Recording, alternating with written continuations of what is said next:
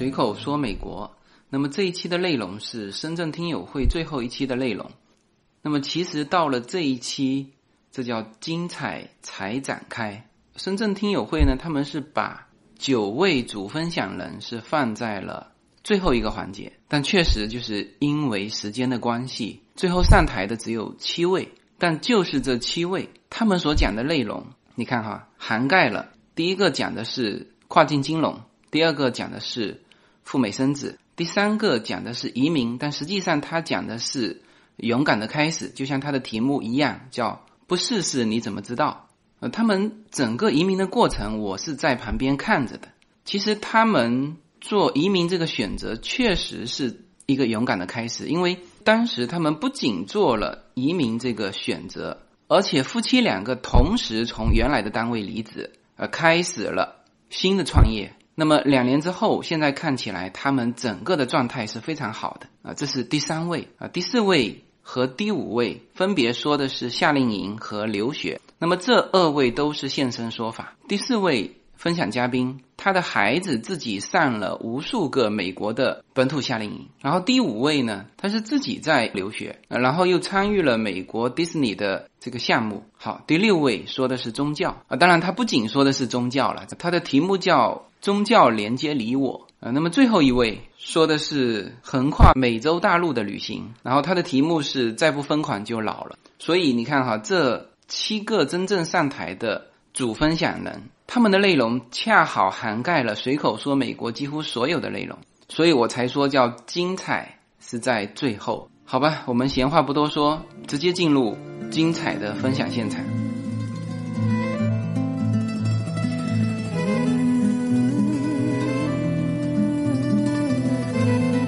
然后接下来这个话题就是移民。呃，据我所知，在场的已经有有相当一部分人有已经移过民了，对吧？已经移民成功了，还有一些没有移民的。呃，当然每个人十个人有十个人的那个最初的移民的一个目的。那接下来让我们听下面的分享嘉宾，看看他为什么选择移民。呃，因为其实已经是晚餐时间哈，我会节约时间。呃，我分享的题目呢，是我女儿经常对我说的一句话，叫“妈妈，你不试试怎么知道？”嗯，其实，在我我们每天都会有大大小小的各种选择或决定，但不知道这个选择到底是对还是不对，到底会不会成功。那我会记得我的女儿对我经常说的这句话：“你不试试怎么知道？”这句话呢，对我来说是一句非常有力量的话。嗯，那么接下来的这个题目呢，也是契合我们的这个今天的重点，活成那个喜欢的自己，去努力的去尝试。呃，先说说第一部分，是说呃我是谁？呃，我给自己呢。啊，有三个关键词哈，给了自己三个关键词。第一个关键词，我是一个创业者。嗯，两年前呢，我离开了一家五百强的外资企业，啊，开始创办了自己的猎头公司。啊，猎头大家都该知道哈，呃，去年很火的胡歌的那个电视剧《猎场》，讲的就是猎头的故事。当然，其实没有那么高大上，背后的苦是大家没有看到的。哈，我是两年前创办了自己的猎头公司。上面这四张照片是两年前我我拉了其他的三个志同道合的小伙伴一起出来创业。从一开始我们四个人也是在这种创客空间的四个卡位，啊，到现在运营了整整两年。我们现在在福田 CBD 的写字楼里面，团队已经发展到十几个人。那么后天我们也即将搬入到更大的一个办公室。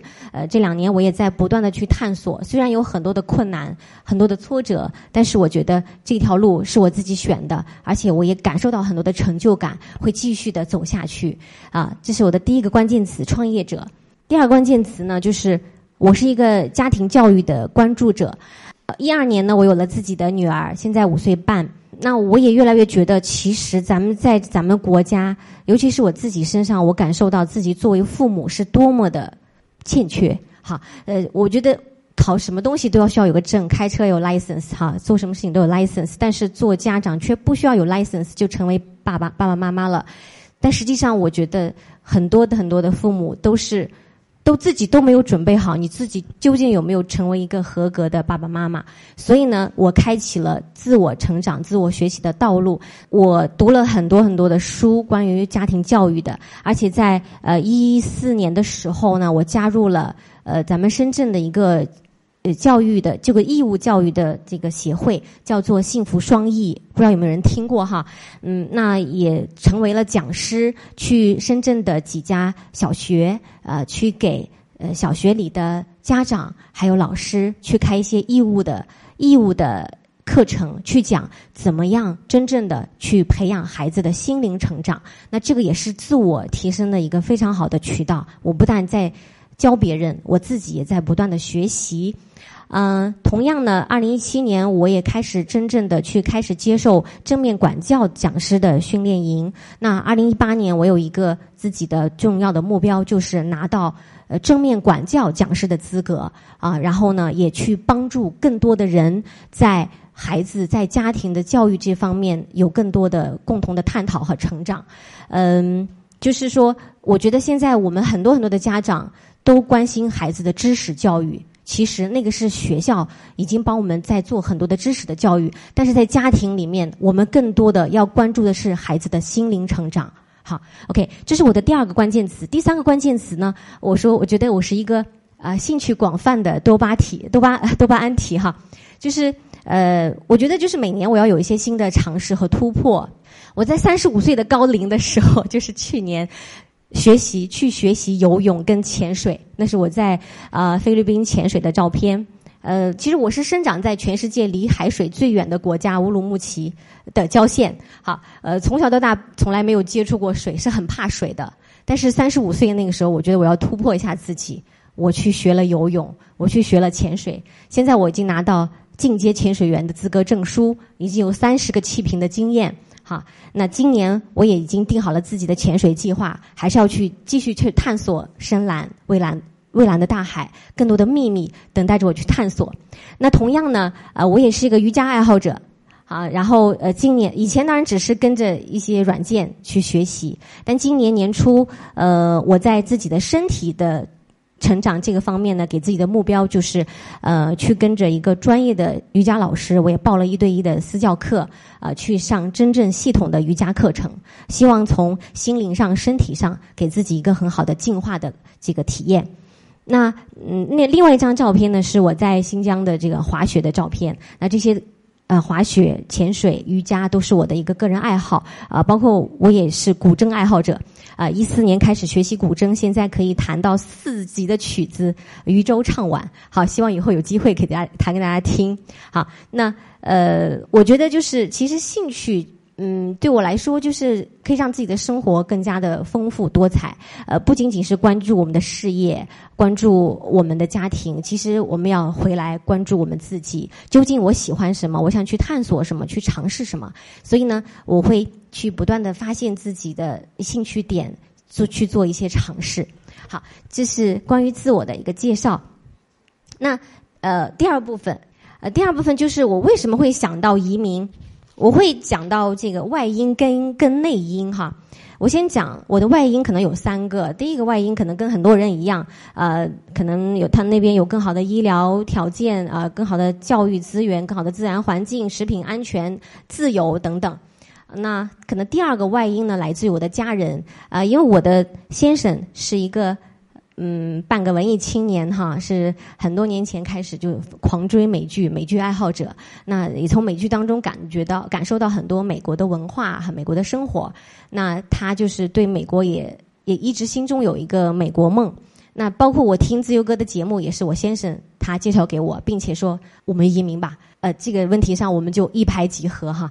那呃呃，另外呢，我的孩子他长到五岁半，他有两个东西是他的最爱。一个是公主，一个是狗。公主就是被各种迪士尼的呃电影所影响。呃，我们去去年在一六年在洛杉矶的这个呃在 L A 的呃迪士尼乐园哈，他一直回来以后念念不忘他看到的一些公主。那另外一个愿望就是妈妈，我们什么时候能养一条狗？我就告诉他。如果我们有移民成功了，我们有一个院子，妈妈一定会给你养一条狗。所以他天天就问我妈妈，我们什么时候能去美国？哈，这是家人对我的影响，可能是第二个外因。那第三个外因，我觉得就一定要重点提一下自由哥对我的影响。那我们一四呃一六年的三月份第一次听到他的节目之后，呃，他讲的无论是家庭教育还是呃移民，呃，就是特别的接地气，特别的有实操性，让我们第一次认识到，哦，好像移民并不是那么嗯高深莫测、遥不可及的东西，实际上它是可以。一个大的目标可以分解成好多好多个小目标，一个一个去攻破、去完成的，是可以去实现的。然后呢，我们就开始去计划。三月份我们听到自由哥的节目，然后经历了个很多的不眠之夜之后，四月份我和我老公就去办了签证，五月份我们就踏上美国的土地，用了十天的时间考察项目、签律所，回来马上就开始办移民。好，等一下我会讲我的移民的一个时间轴。那前面三个讲到的都是外因，那呃，真正在我内心里面，我为什么也蛮想去到另外一个到美国去看看？虽然我只去过美国一次，但是为什么我想去这个国家呃去去看一看呢？嗯，我觉得可能美国这个社会更欣赏我的，更更让我欣赏、更吸引我的是他的精神世界。到迄今为止，我读过的书里面，我觉得对我。影响最大的是这三本，呃，史蒂芬·科维的《高效能的人士的七个习惯》，呃，简·尼尔森女士的《正面管教》，还有马歇尔·卢森堡博士的这个《非暴力沟通》。这三本书是迄今为止确实对我的生活、对我的思想有着非常重大影响的三本书。那包括呃，我欣赏的三位企业界的人士，包括 Face 呃 Facebook 的扎克伯格，还有。呃，Facebook 的谢利尔，他写了这个《向前一步》的这个作者，还有那硅谷钢铁侠埃隆·马斯克，呃，就是我我心目当中那些我的偶像，我我非常欣赏的人啊，他们都来自于美国，不约而同。那我相信这样一个环境能够孕育出这样的人，那这个国家就是天生给了我很多的好感。好，呃，再加上嗯，我去美国的虽然十天的时间，我感受到的一些。精神层面的不同，呃，比如说，呃，这个国家或者说我身边至少我看到的人和事情，它不太不会仅仅因为金钱这一个指标去衡量一个人是否成功，他不会说因为一个女性没有工作，在家庭里面就不认同她的价值，但是在国内，呃，我我我是一个女性，我感同身受，如果说我出去工作了。啊，我有自己的事业了，呃，可能我得到的评价是，哇，这是一个女强人，这个不顾家，怎么怎么怎么样。那如果说我放弃了事业，我回归到家庭，但是我的价值也未必会认可，被被的被认可，可能会觉得，哇，这是靠老公养的。好，我看到好多女生点头了，我相信你们很有这个内心的共同的感受。嗯，但是可能我在美国，我也有。闺蜜在美国生活很多年，其实我觉得那种对女性的尊重，无论你是有事业，呃，像呃谢丽尔桑德伯格那种在 Facebook 做高管，也是赢得尊重；还是说你回归家庭，把一个家庭打理得很好，你都同样会被尊重、被认可。好，这是我的第二个感受。那另外就是对孩子这一块，确实我觉得美国真的是一个孩子的天堂。他更关注的不是孩子的成绩怎么怎么样。不是孩子，你有什么什么技能跟别的孩子比？他可能更多关注的是孩子，你快不快乐？真的，这个家长或者说社会学校对孩子是一种无条件的爱。我印象很深的那年，我们去迪士尼乐园啊，阳加州的阳光非常的热，呃，非常的那天很晒，然后我女儿又在闹脾气，在哭闹，当时我已经有点抓狂，有点受不了了。我我也要即将要爆发的那一刻，有一个非常慈祥的这个奶奶，我不认识她，可能也是游客吧。她她过来就蹲下来跟我的女儿开始讲话，全是英文，我女儿肯定也听不懂。她那时候三岁，但是不知道就是那样一种能量。我女儿渐渐安静下来，就是眼睛看着那个奶奶，那个奶奶跟她说了一些话，然后又跟我说了一些话，嗯，拍拍我的肩膀，然后又抱抱我的女儿。那时候我们两个人都平静了下来，然后呢，我也去抱抱我的女儿，她也停止了哭闹。就是一个小小的事件，但是让我感觉到，这个这个社会就是那么多的关爱，那么多对孩子无条件的爱。所以呢，可能美国更更吸引我的内因就在于我感受到的不一样的普世价值观，不一样的精神世界在吸引我。好，呃，讲到我移民的外因跟内因之后呢，来看看呃，我我在一六年开始做 EB Five 的时间轴哈。那一六年三月，我们开始听到了自由歌的声音啊，听到了那一句“没有什么可以阻挡我对自由的向往”哈，然后呢，激发了我们的美国梦。那四月份我们就办签证，五月份登陆美国。那就像我刚才说的，仅仅十天的时间，看了两个项目，我们当时就定了一个，当时就签约了。然后呃，律师事务所确实我觉得服务是非常专业的。然后呢，也在那十天之内做了重大的决定，就签了。那回来之后呢，我的先生也做了重大决定，就是离开他已经待了十年以上的腾讯公司，去了北京一家创业型的互联网公司。但是目前看来，我觉得这个选择是对的。那我也在一六年的时候选择跳出了大的体制，呃，大的这个五百强的企业出来创业。我觉得一六年我们家做了很多很多重大的决定。嗯，就是那句话，你不试试怎么知道行不行呢？呃，然后呢，一六年九月，我们五月份回来，五月底回来就开始准备资料，九月份递件，然后二零一八年一月，就是上个月，我们终于收到了呃 case was approval 的通知，就是五二六通过了。那现在就是我们进入排期等待。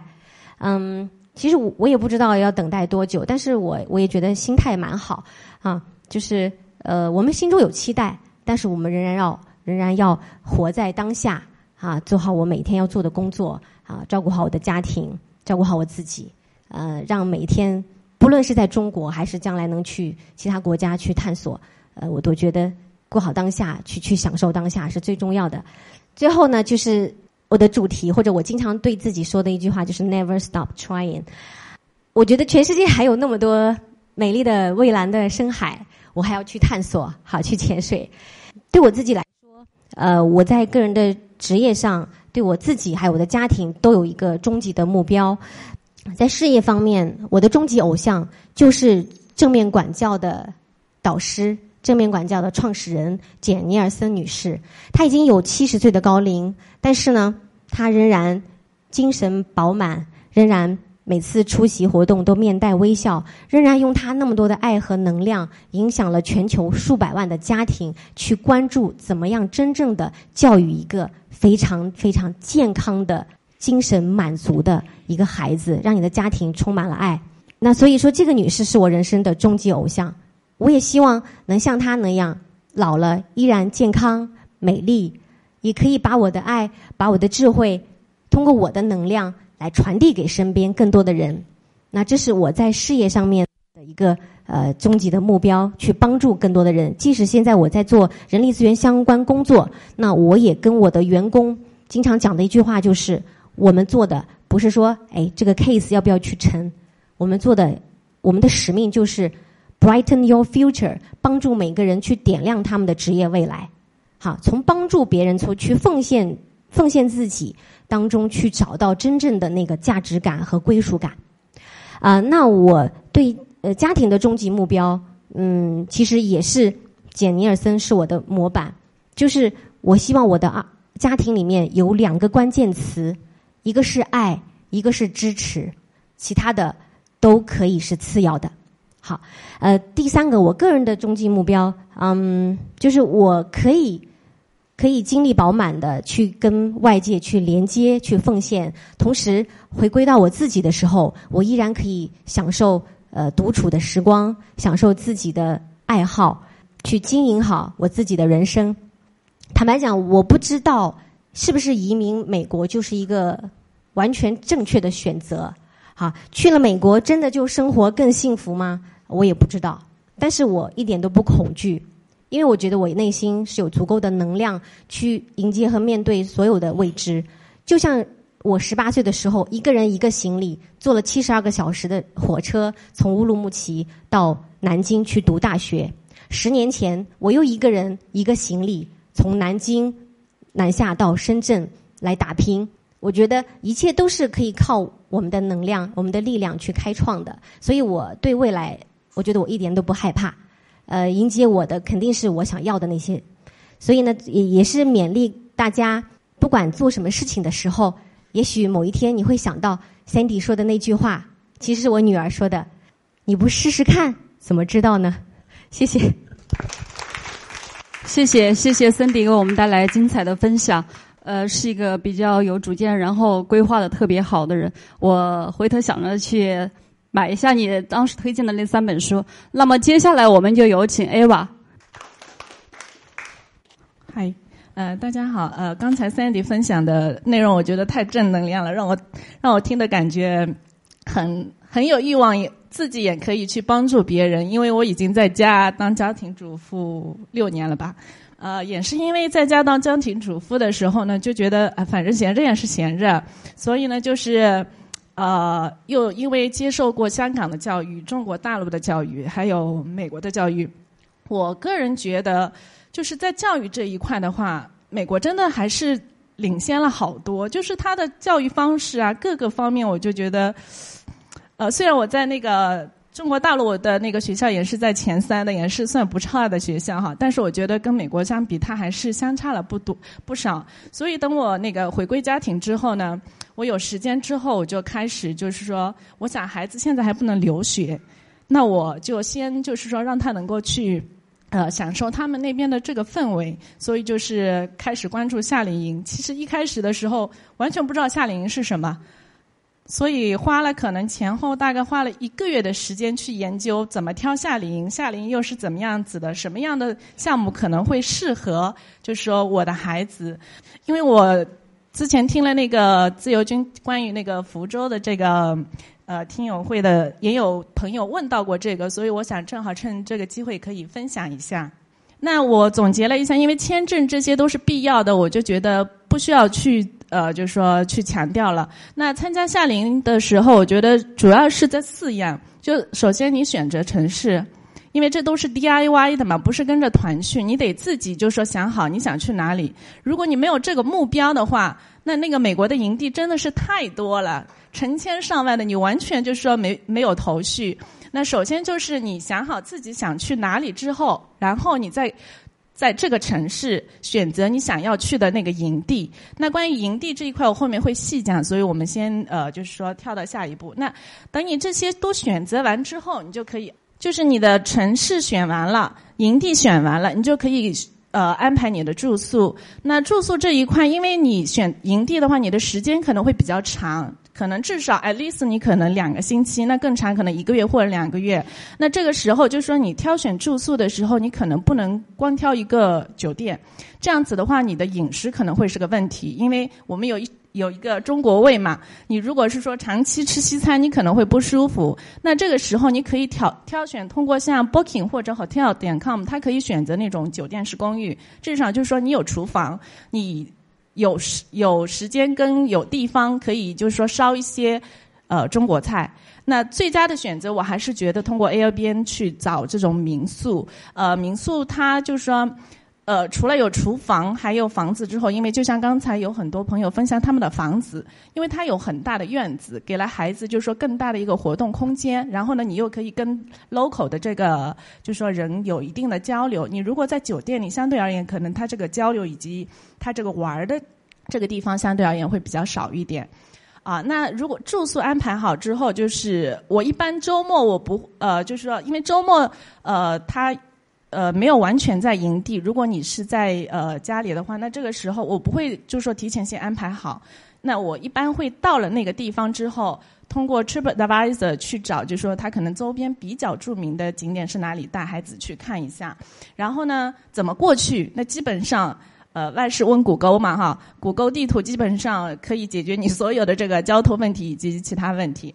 呃，还有就是吃的话，基本上就是你自己不想做饭的时候，就是去用 Yelp 去找，就相当于中国的这个点评网，基本上它的评分什么的话都比较真实的。这个这个我直接是从那个自由军的公众号上切下来的，因为我觉得。对找营地这一块，我觉得自由军已经 总结的非常全了，我就不想自己一个一个去切。那你们可以去呃看一下自由军的之前比较早一些，应该是一六年的文章哈，呃比较早一些的文章去看一下。我把它这个比较重要的信息那个考下来了。那当然，除了这些，还会有其他的，比方说，呃，我过去看的时候，基本上他们那边的这个博物馆、图书馆还有教会，很多它都会有这个就是夏令营。但是当然，有些信息你可能没办法从网上找到，它可能只是在它的门口贴个呃标标签，你可以参加它的这个夏令营。呃，我还我其实一开始的时候，我是选择那个就是自由军写的最后关于那个城市的这个方式去找营地，因为当时是我一个同学他在华盛顿，他介绍给我的，他说里面项目很多，而且他自己给他儿子挑了一个高尔夫的营地，就是通过那个找到的，那个价格便宜到让你怀疑人生，就说。你在你们心目当中觉得，如果是我去参加夏令营的话，大概的价格你觉得就是一个星期多少钱？你是可以接受的。呃，那我告诉你们哈，他当时选择的那个高尔夫的那个就是营地，其实应该可能是属于那个社区的，有点像类似，有点公益性质的，应该是一刀一天。然后他告诉我的时候，我说啊，有这么便宜的项目，啊！所以我一开始其实我是想通过那个网站去找的，但后来因为我搜索的时候，我发现其实就是说，那种呢，它可能营地也有好，也有不好，就是说它比较参差。那我人在这里，我没办法去考察它那个营地质量怎么怎么样，所以我最后是选择了就是我打红圈的这个，就是营地协会的这个官网去搜。呃，我看了一下，可能它平均下来，它的价格可能真的是比其他地方出来的要稍微贵那么一点。那我为什么通过这个呢？因为我觉得我没有办法，我去就是说考察实地考察这个营地，那我就通过这个，因为在这个营地协会官网上的这个嗯营地的话，它基本上有点类似像什么我们 ISO 九零零二的这个认证一样，因为它会对它的这个营地的安全性啊，还有师资啊，还有。方方面面就是说做认证，而且定期会 review。那我就觉得我考察不到，那我至少他帮我已经就是说筛选了一遍。那我从这个上面选的话，我我觉得基本上安全性这一块，我觉得相对而言。比较保障一点，而且孩子外出嘛，你自己又监控不到，你至少就说你保证他人没事儿，所以我就选择了，就说就是做了攻略，可能做了一个月左右，最终选择了这个网站去搜。但其他的，我觉得其实还是就是很有价值的，只是说看你自己想怎么选择哈。那我们这个营呢，就是因为我家孩子是十岁，我是从他一年级暑假开始，每年都带他去美国参加夏令营。那这个可能是比较适合低龄的，就是说可能小学期间的，因为我觉得你到了初中、高中的话，呃，可能是会需要选择这种项目型的，呃，知识型的会更多一点。那我选的现在小学，我就觉得基本上都是 outdoor 的那种户外的营地活动。那呃，它有很多选择，有日营，有这种呃住宿营，也有亲子营。可能亲子营相对稍少一点，但是也有。我自己懒，我就觉得孩子去就好了，我还是宅在家里比较好。那我在他一年级、二年级的时候，我就给他选日营。呃，原因在于就是说，我就觉得，首先他。在国内没有，就是说独立过，我就觉得如果我直接把它放到这个住宿营当中去，首先它会有一个文化冲突，还有一个语言冲突。那这个就本来是一件很开心的事情，参加营地，但是因为可能想家，或者是说呃文化的不适应，或者是语言的不呃，就是没法沟通，会导致他可能反而就是抗，就是抗拒这个活动了。那我所以我一开始就给他选择了一个日营。那日营呢，就是说。他其实就跟在国内读小学或者是读幼儿园一样，你早晨给他送过去，然后晚上给他接回来，还有校车接送。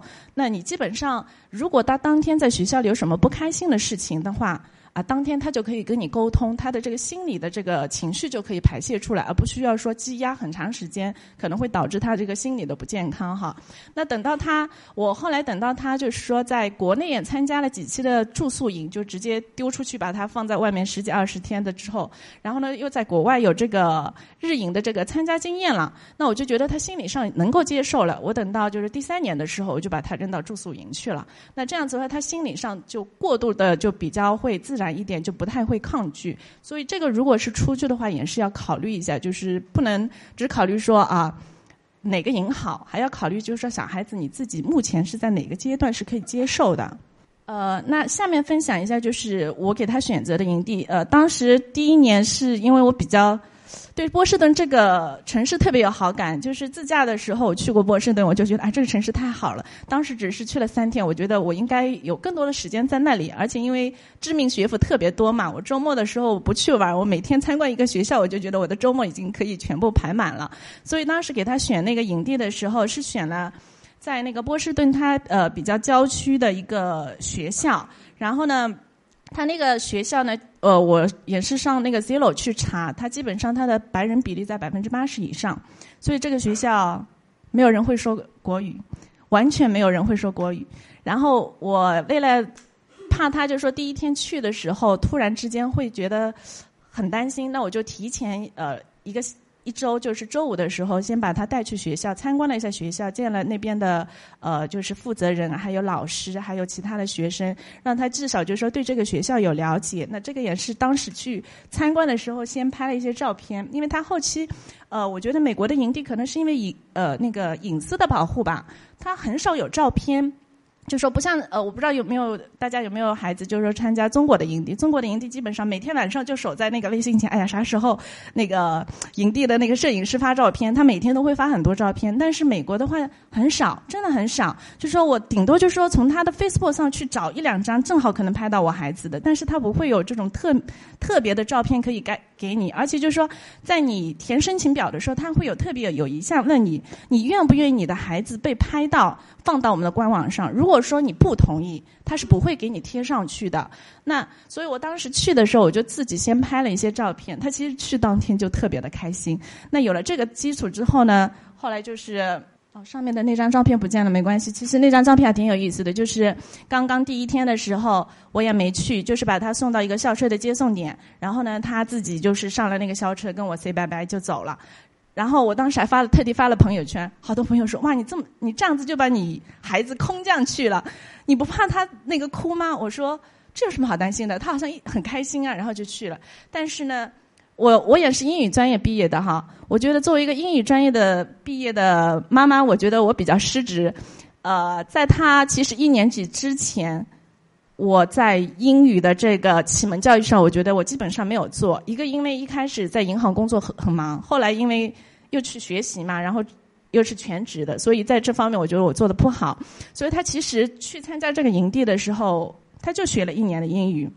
那这个口口语，大家可以想象，他的其实几乎我觉得在那个营地里没法沟通，又没有人会讲中文，所以他第一天回来其实有点非常沮丧，就跟我说：“妈妈，我不开心，我明天不想去了。”就这样子，那我就很愁啊。我说：“那怎么办呢？报了两个星期，你。”第一天就不想去了，那我只能鼓励他说：“我说，啊，其实这个很好玩的，你你要先就是说，你再尝试两天，一天会比一天开心的。你如果实在不开心，我们再不去好不好？”那他又犹豫又想去，最后还是决定去了。那我我为了排解他的心情，我想他主要还是一个语言沟通的问题，因为真的是沟通不了，有点就是他告诉我主要是不开心，是因为他们玩游戏的时候，他不知道那个游戏规则是什么。啊，人家都在跑来跑去，他不知道为什么在跑来跑去。那我就当晚我就跟那个负责人发了个电邮，我说是否你可以把第二天的教案提前告诉我，我先跟他解释一下这个呃活动，这样子的话他第二天可能会比较好一点。那呃负责人是没有给我给我回 email 了，但是第二天他那个负责他那个班级的老师就直接给我打了个电话。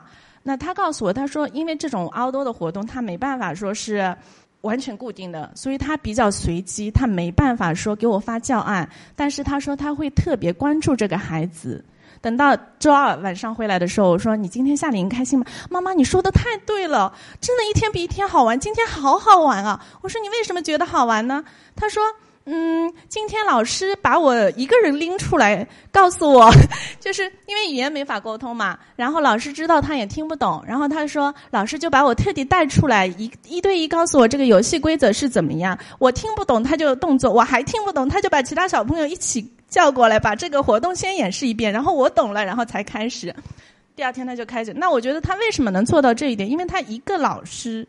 八个学生，然后还有另外两个，就是原先参加过他们这种营地的，就是说现在大学生他返回来的这种当助教的，所以相当于三个老师领了八个孩子，他有完全有这样子的能力跟时间去做。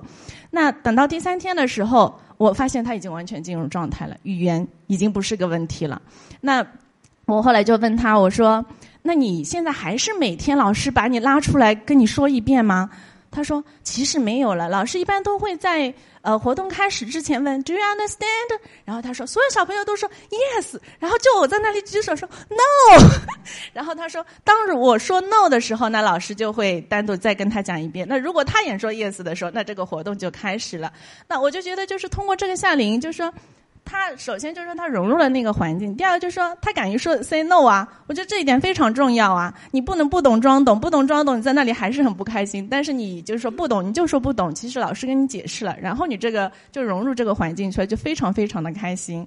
那后来就是那个活动回来之后呢，呃，我们那个正好学校二年级的时候，他们班级里有一个演讲比赛。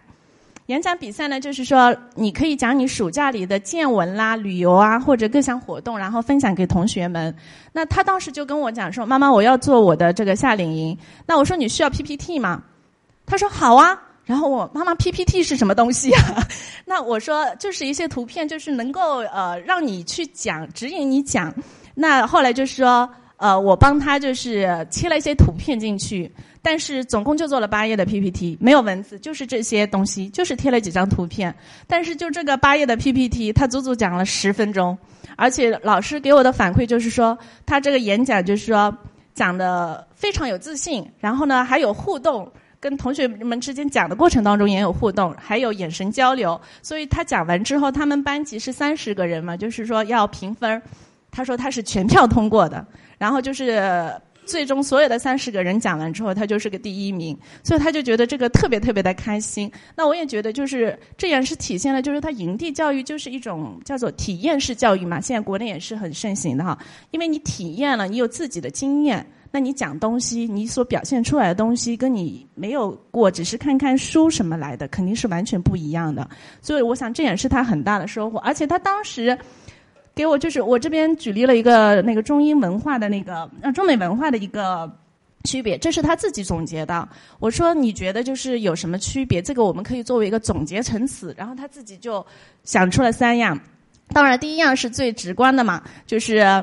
啊，吃饭的时候就是因为饭是自己带的，当时，然后他就说：“妈妈，其他小朋友中饭，我觉得就是个零食，就是吃了一些饼干，吃了一些水果就完事儿了。他们吃完中饭了，可是我每次都有好多东西，又是米饭又是菜。他这个就是最直观的。他说食物不同。第二个，他就是说，呃，总结他觉得自己觉得哈，就是老师的管理不一样。他说，老师给他们挺多自由的。”就是他会制定一一些就是规则给你，那你这个规则你是要呃遵守，但是呢，在这个规则之外，你可以有很多的自由。那我就说，哎，其实我在家我也经常给你定规则，你为什么遵守不了？那他当时那句话，我觉得我印象特特别深刻。他说，因为在学校老师制定的规则是我可以做得到的，就他那些规则是一个基础规则。可是你在家里给我做的规则，很多规则我觉得我做不到啊，那我就想方设法，我就我就想规避那个规则。我想这个就是一个规则的一个合理性了。那第三个他自己总结说，他自己觉得就是说我们在国内，他说孩子我们的自我管理能力不行，他觉得他们那些小朋友自我管理能力非常强。那我就觉得他通过自己的体验去感受了，就是说不同的这个文化的一个区别哈。呃，二年级我后来。还是去了那个这个营地，原因是因为第一年花了很多时间嘛，第二年实在是偷懒，我就不想搞了，我就想着哎，直接还是去老地方吧。呃，本来是用一个月的时间才搞定营地，然后因为是老地方，我就半天把这个营地啊、住宿啊、还有机票所有的都搞定了，就偷了一下懒。那第三年我呃照片都显示不出来，那就直接用嘴巴讲吧哈。呃，我就觉得他已经达到了就是说一定的自理能力的时候，我就选择了。给他选择了住宿营，那住宿营选择 Palo 原因是因为斯坦福在那里，我就觉得那个城市当时也是自驾游的时候去过，就觉得那个城市给我的感觉特别的好，我就想去那里长住一段时间，所以我就选择了帕拉奥朵那当时在那个住宿营里呢，他其实。我观察到一个现象，其实就是说，没有一个孩子的独立性是天生而来的。因为在我们眼里，我们都觉得美国的孩子好像自理能力都特别强，哈，好像中国的孩子相对而言会弱一点。但是当时他那个宿舍里有六个孩子，有一个孩子就是进来第一天，我就觉得他状态不好。等我去接我们家孩子的时候，他说那个孩子两天就被接走了，是美美国 local 的一个孩子，因为可能也是就是说之前的培养不够，就是说他没有一点一点的锻炼，那送进去他就后来就两天就被接走了，而且在的那一天晚上一直在哭，所以我就觉得独立性也这些。东西真的是没有天生的，还是需要就是说家长能够放手，让孩子有机会去独立。其实他独立的能力远远超于我们的想象。呃，正好关于这点的时候，还讲到他二年级的时候去夏令营。二年级的时候，因为我偷懒嘛，然后给他选择的项目呢也是就是基本上都跟前一年一样的。但事实上他已经有过一年的经验之后，他就觉得那个有点。很多项目在教室里嘛，因为我考虑到他语言的问题，我就很多项目选择在教室里。但是他自己觉得他那个 outdoor adventure 对他来讲更加有吸引力。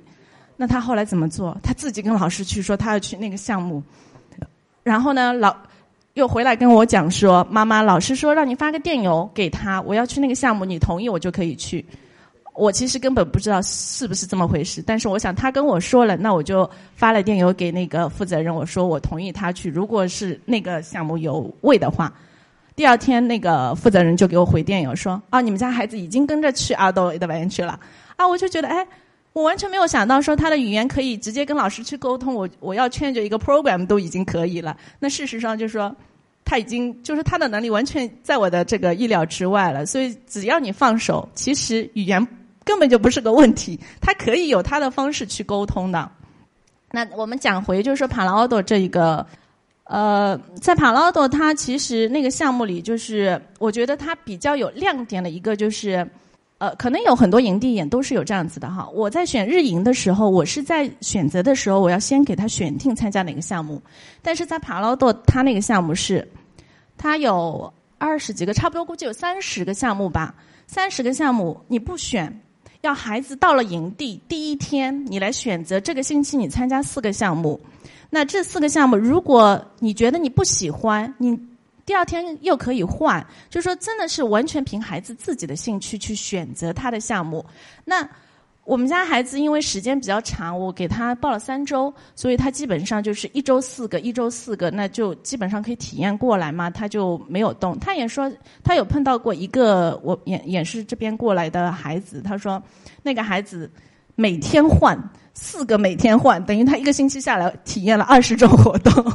那我就觉得他这个好处在于，就是说他有一定他自己的自主性。然后我孩子就说明。妈妈，我明年还要选择自选的这种，不要提前预定好。提前预定好，我去了那里，我就觉得这个项目不好，我需要换就很麻烦。那我如果是到了那里我自己选，那我就完全肯定选择的是我喜欢的那些项目。那当时我们呃还碰到一个身外的一个女孩，五年级的，她说她四年级参加那边的项目是她妈妈把她送过去的，然后送进去，她妈妈就走了。然后呢，五年级的这年暑假呢，他妈妈人都没去，就直接把他打包过去了。然后他进了那个营地，等营地结束之后，再直接打包回来。所以其实四五年级的时候，通过这种自助的方式，因为我们是要自己上网去找营地嘛，已经完全可以了。就是说孩子已经有完全的独立能力了。那我就觉得自助的跟这种。呃，就是我们通过国内，比方说机各种机构有很多，现在有很多机构就是说组织这种夏令营嘛。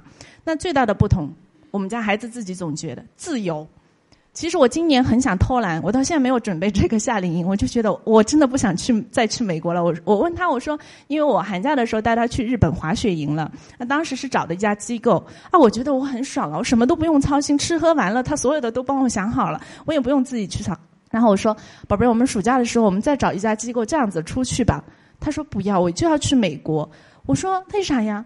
自由啊！”他说：“你跟机构去，我都没有自由。然后呢，呃，又有很多规则规限，让你这个不能做，那个不能做。所以，我觉得我还是需要今年，还是需要花时间帮他去找个营地，可能会再换一个城市。”啊，这个是就是我们在帕劳德的那个营地。我我为什么挑了这张照片在上面啊？是因为接送让我觉得特别好。他那个营地就是说，他把整个操场开放出来，然后你的车就是绕着操场走，然后在一个地点把帮你把孩子送到车上，然后你就可以走了。不像我们要找停车位，然后呢没有停车位就放在路上，然后把整条路都堵了。那我觉得他只。主要是有条件，人少地大嘛。那我们在深圳，即使学校把我们的这个操场开放出来，你也没用，因为车子还是不够放。那这个我就觉得他那个就是整体的这个运营就特别好。那那边是一张合照，是蓝衣服跟红衣服的是导师，是那个 ins 那个 counselor，然后其他的是孩子，就是说他的这个师生的比基本上应该不超过八比一吧。所以就是整体而言，就是说他能够照顾得到每个孩子的这个感受。呃，最后一张这个我已经刚才说过了，就是呃，之所以放出来，是因为他那个项目就是说，你可以每周每周选，选完之后就是说你也可以更换，你也不可以，你也可以不更换。然后在周末的时候，他会有一个就是活动，活动完之后就会把这些照片啊项目就是发给你。呃，刚才讲过了，就不细讲哈。那谢谢大家，谢谢自由军的给的机会。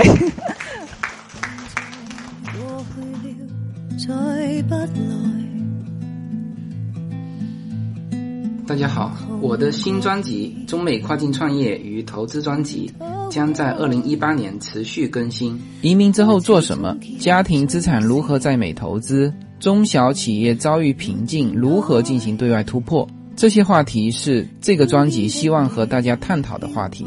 自由军将携手美国东西海岸多位成功创业者与投资者，为您细细分析美国的创业与投资环境，讲述中国和美国这两个世界上最大的经济体有哪一些跨境的商业机会，以及有哪一些完全不同的商业环境和经营理念。如果您需要自由军和二十多位成功的美国创业者和投资者成为你的智囊团，那么加入我们吧。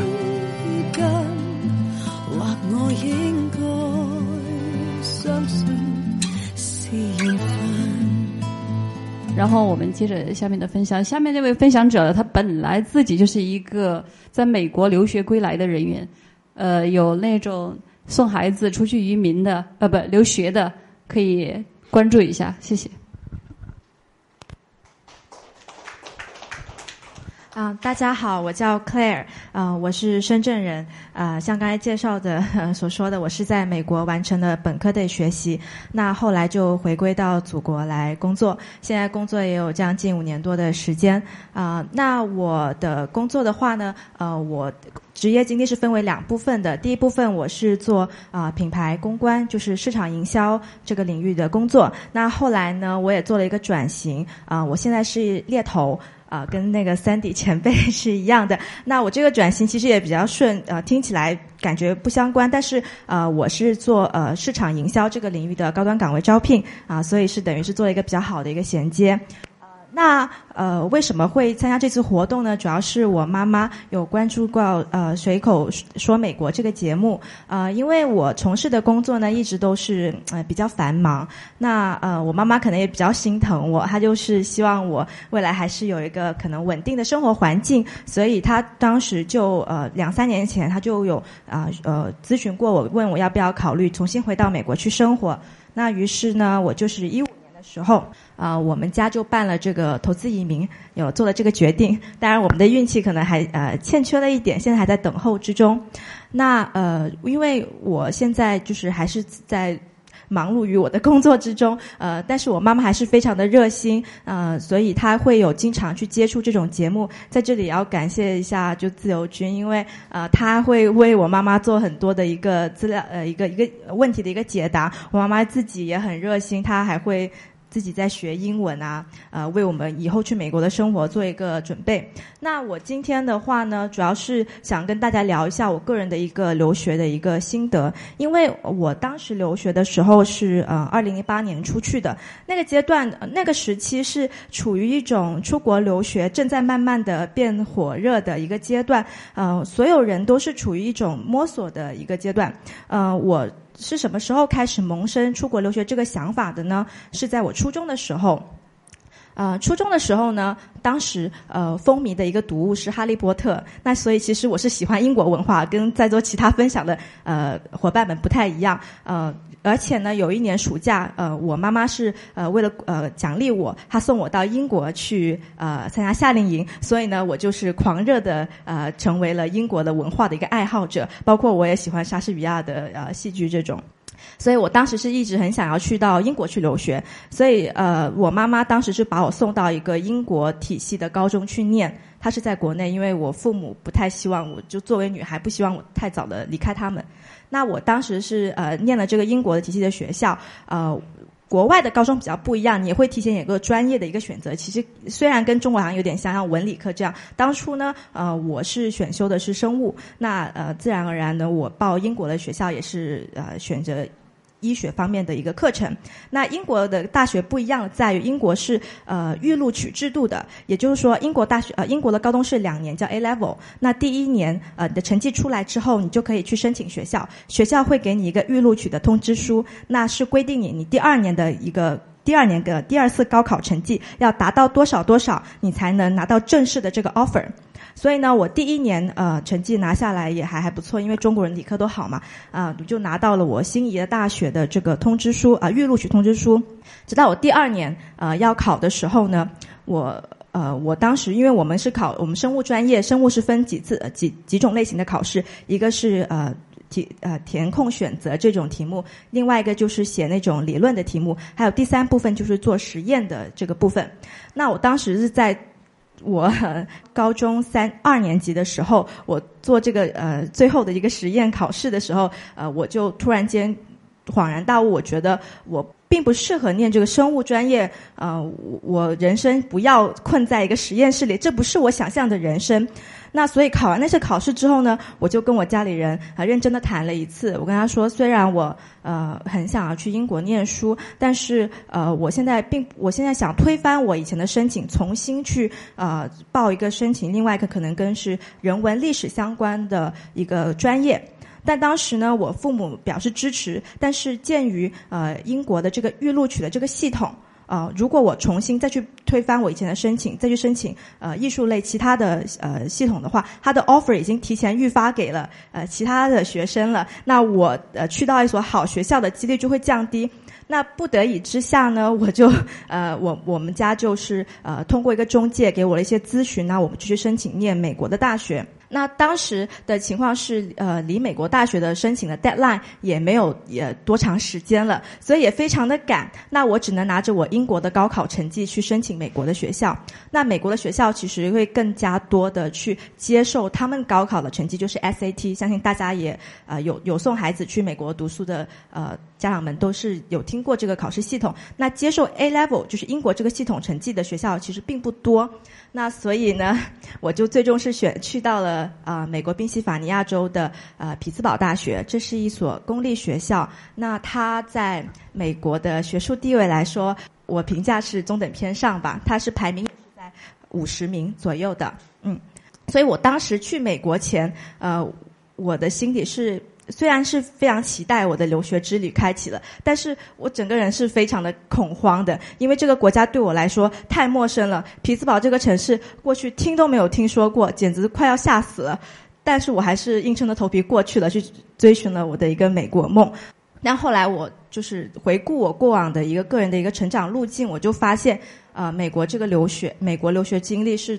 我人生最宝贵的一个一的一笔财富，呃，我很感恩，我一点都不后悔，感恩在命运的安排下是去到了美国，因为美国对我的性格的再塑造、重新塑造，跟呃我未来人生的职业选择，呃，起到了最重要的一个影响。也许你们会觉得说，呃，性格到我出国的时候已经十七岁了，怎么可能再塑造呢？但是。的确是这样发生了，因为嗯，我我来自的家庭是比较传统的家庭。那我以前在父母身边长大的时候，也就是父母一直接接送送接接送送，那下课之后就参加密集的培训班、家教、夏令营这样子成长。然后呃，我很难想象，如果我去了英国的大学，我会不会还是那种非常中规中矩的。这样子的一走这条路线，那我去到美国之后，因为美国整体的氛围，我就除了大学之外，整体的氛围，它是它是一个呃非常自由，鼓励你做自己的一个一一一种一种社会形态的氛围。所以，特别是在大学里面，从你大学的课程选择各方面，都无处都体现了这种包容性跟选择的一个自由度。所以呢，也。我我认为我的性格是在美国 重新发现了、重新认识了我自己，敢于走出了我自己的一个舒适圈。呃，我到美国之后呢，我修读的这个呃专业呢叫做传播学。那每一个学生进入大学之后呢，都会被分配到一个导师叫 advisor。那呃，这个 advisor 呢，他是会。他会帮你去选课程，他会根据他去引导你去说出你未来的职业的选择啊是怎么样会比较好？那你可能适合选择什么课程？那作为一个中国学生，作为一个传统的中国学生，我们当然是希望我们前几年，呃，我们前一开始就就是专注在主课的学习之上。赶紧的修完课，乖乖的，顺顺利利的，最好提早毕业，为父母省一点钱嘛。但是我当时的导师就跟我说，呃，你学的是传播学，那传播学呢，其实跟社会人文历史是非常相关的。呃，我的建议是你先修读一些像啊表演呐。社会学啊、心理学啊这种课程，先去了解美国的一个社会，先去了呃去学习他们的一个文化艺术，然后再去慢慢的呃修这个主科的课程。那的确也是这样子的。美国的学校呢，呃，他你进入学校之后呢，你会根据你所选的专业分到你所归属的一个。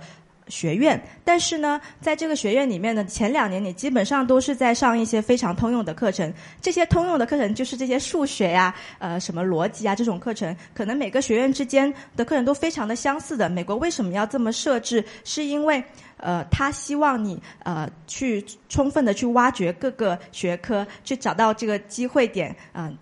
最终呢，才去找到最合适你的科系。所以，在美国学校里面，真的非常多的美国学生是甚至大四了才转专业的，这个都是很正常的现象。他充分的呃鼓励你去挖掘自己然后的兴趣爱好，然后再去做自己想要做的事情。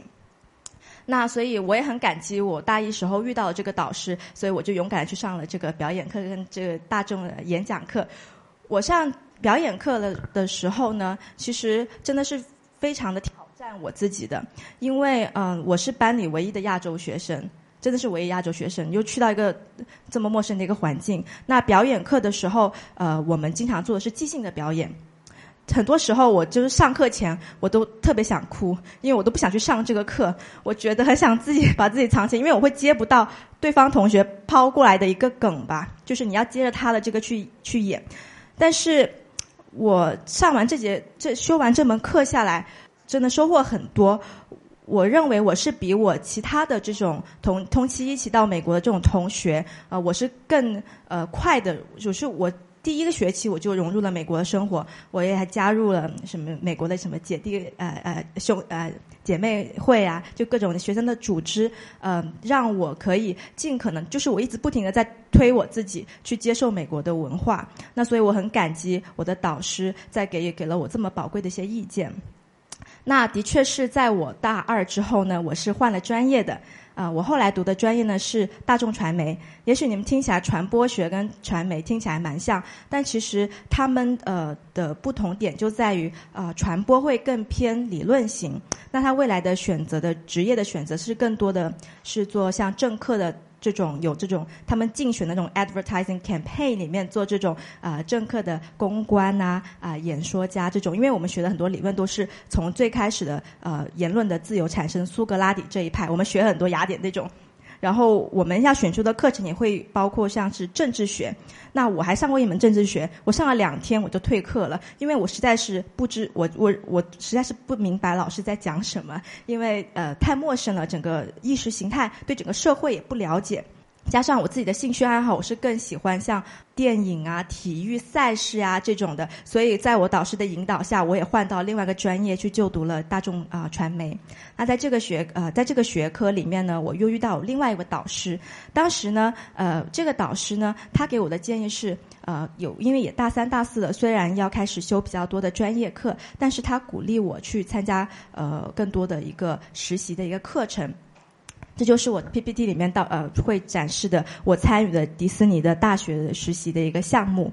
那当时这个项目，这个项目其实是这样子的：迪士尼是一个非常伟大的公司，相信我们很多人都是在迪士尼这种文化中成长起来的。那所以迪士尼呢，它有一套非常完善的呃人才培育跟储备的一个项目。那我这个课程呢叫 Disney College Program，它是只招收呃大学在校大学生的。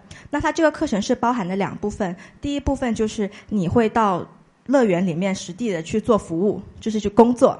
那每个人大概呃工作一一个星期二十个小时左右。那另外一部分就是真正的一个学习的一个过程。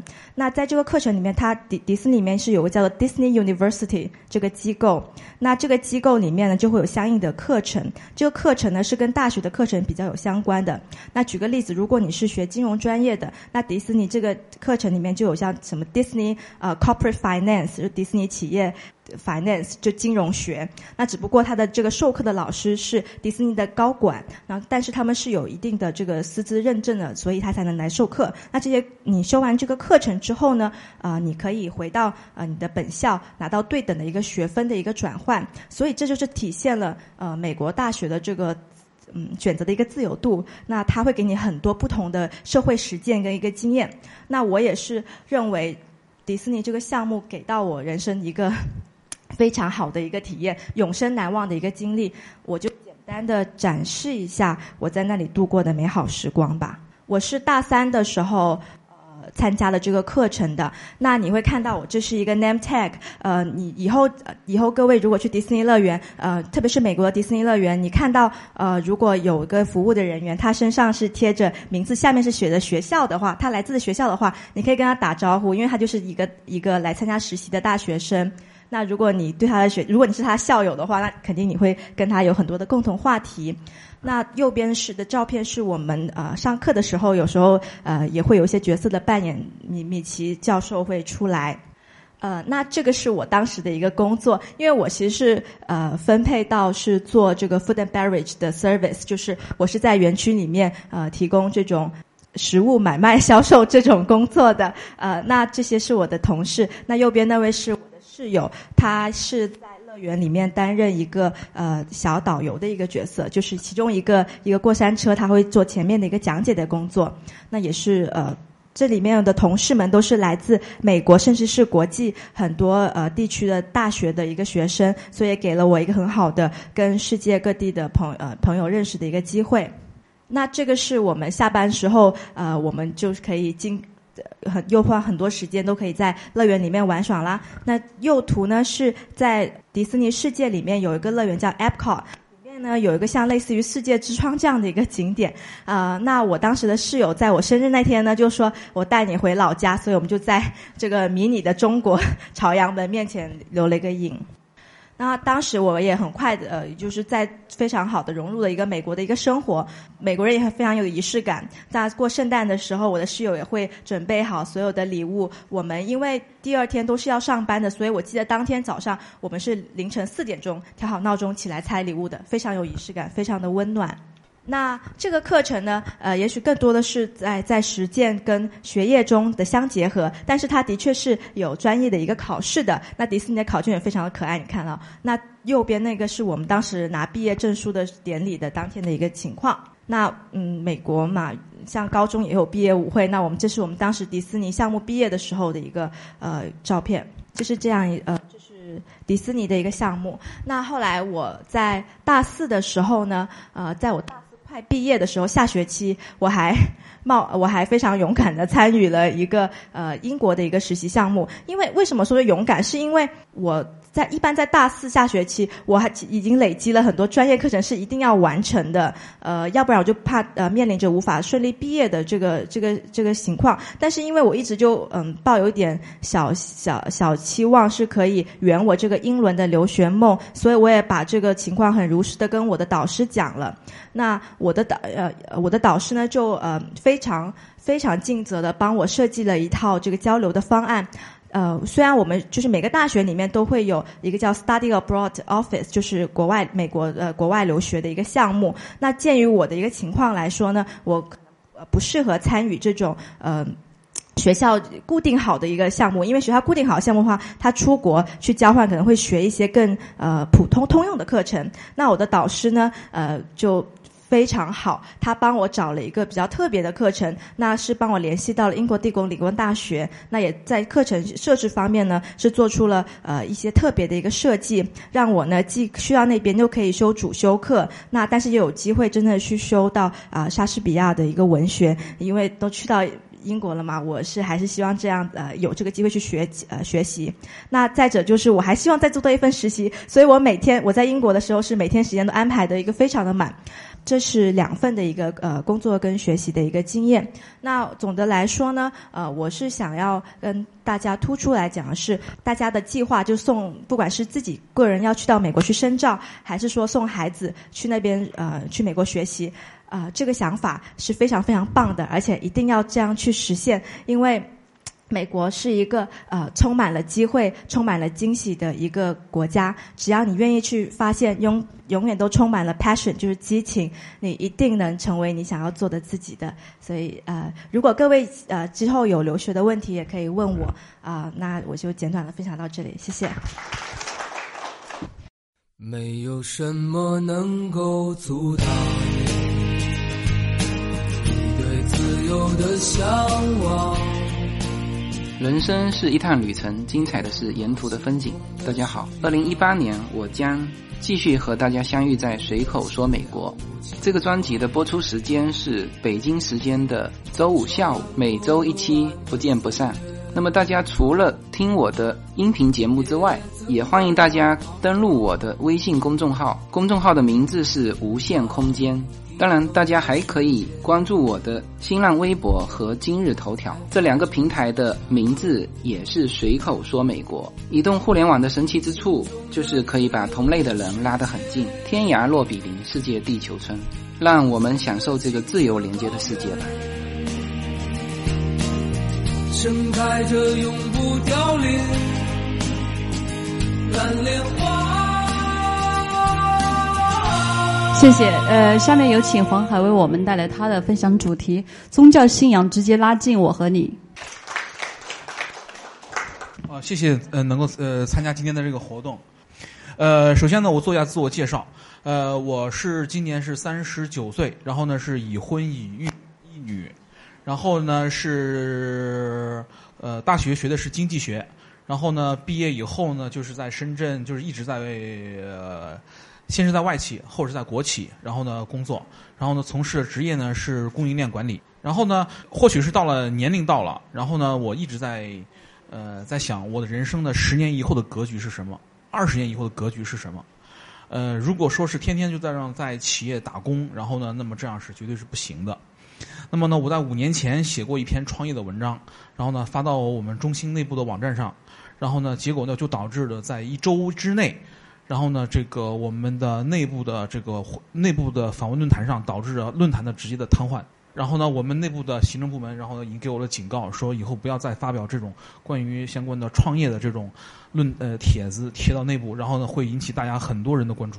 然后呢，这个这是我当时在做创业的呃一个计划的时候的这个发发表这样一个帖子。那么呢，最近随着年龄增大，然后呢，那么这个我就一直在焦虑，以后怎么办？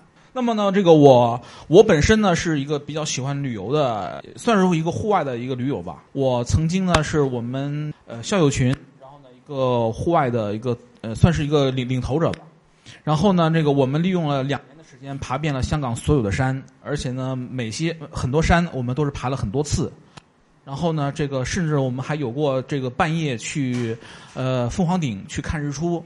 然后呢，这个，然后呢，再下来，然后呢，这样的故事吧，呃，反正是拉了我们当时一些志志呃志同道合的人去了很多次香港爬山，然后呢，后来呢，我们在想，这个香港爬完山了，那么下下一个目标是哪里？这个山呢，我因为呢平时工作比较忙，然后呢，这个国内的山估计就大好河山我们也估计去不了，这时候就在想着，如果我们要出国，那么我的第一目的地，那么我们就一定是美国。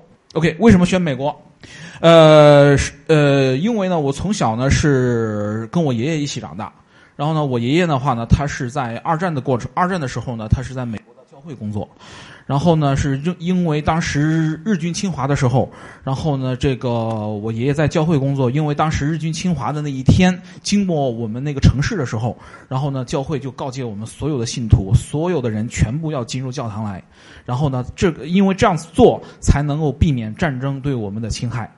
那么呢，这个当时那一天，所有的亲人全部都进了教堂，然后呢，这教堂门口挂了两个美国的国旗，然后呢，这个所有的。所有进入教堂的人都没有受到战争的这个，这是当时日军啊，然后呢，经过我我家乡的时候，当当时这个这个一个这样的一个状况。那么当时我爷爷在呃教会工作，然后呢学的是战地救援，战地救援。然后呢，他当时因为当时二战的时候，他是医生和护士是一起干的。然后呢，就是说是这个呃，我当时我也只是当个故事一听而已。等到后来有一天呢，我们家一个远房亲戚到我们家来走串门的时候。然后呢，问我爷爷，他说我是不是那儿见过你？他说没有吧。他说我们应该呃，因为因为他是我奶奶家的亲戚，然后跟我爷爷是完全不搭嘎的。然后呢，这个就说起来就是那个，他说我是不是在医院见过你？一说起来啊，确实是医院。然后呢，呃，然后呢，又又说起来为什么会见过我爷爷？然后他说我记得有一天我们那儿，我当时住院的时候需要注射静脉注射，然后呢，这个你你们所有的当时我们那儿就是在。七八十年代，我们那个那时候医院是非常容易停电的，城市经常容容易说这个大面积停电。然后呢，当时住院的时候，然后呢，所有的护士，因为呢，因为当时已经全部停电了，所有的护士都扎不上针，说把把老黄叫过来，因为我因为我姓黄，然后呢，把他叫过来之后，只有我爷一针就扎上去了。那么呢，他这个当时就是就是啊，在战争的年代，就是说是这个在没有任何灯光的情况下，然后呢，就是说是这执行的一个学的这样的医术。OK，呃，那么跟我有什么关系呢？因为呢，这个当时的他是在教会工作，所以说他认为教会是他的福音。然后呢，因为教会让他脱离了农村的生活，让因为教会让他走进了在战后，然后呢进入了城市，进入了这个公立医院工作。然后呢，那么这是他的想法。那么我呢，从小呢，我从小呢就是说是跟着我爷爷一起长大，我的周日就完全奉献给了教会。当然，我我不是去做什么事情，就是在教会里边陪着小孩儿，跟着牧师的孩子一起一起玩耍。然后呢，那么那么呢，这个呃，有着这样的经历，我知道了他们的相关的基督教、天主教、犹太教，然后呢，他们的这个礼仪习惯、他们的穿着习惯，还有这个他们的还有圣经上的一些大家都知道的语言。那么呢，这个有这样的一个沉淀。好，后来呢，我们这个去美国旅游，然后呢，我先说这个第一张。呃，看到这个我们旁那旁边的这张照片，我因为我现在说先，我先大概说下我要说的内容的呃主题哈。第一个就是先说的是旅游的分享，第二个在旅游之中我发现了一些机会，然后呢，我认为我要做现在要做的是跨境创业。OK，这这是我的主题哈。然后呢，那个大家看这张照片，这张包因为呢我们呃进入美国之后呢，那个我们的旅行模式是在进入东海岸，从西雅图到。到这个 L A 这样的一个过程，然后呢，这个我们我们进入美国的时候，我们一直认为，哦，我们进入美国先坐要火车会比较好，因为坐火车可能会比较便宜。结果呢，大大错特错，原来坐火车是最贵的一种旅行方式。也是最耗时间的一种旅行方式。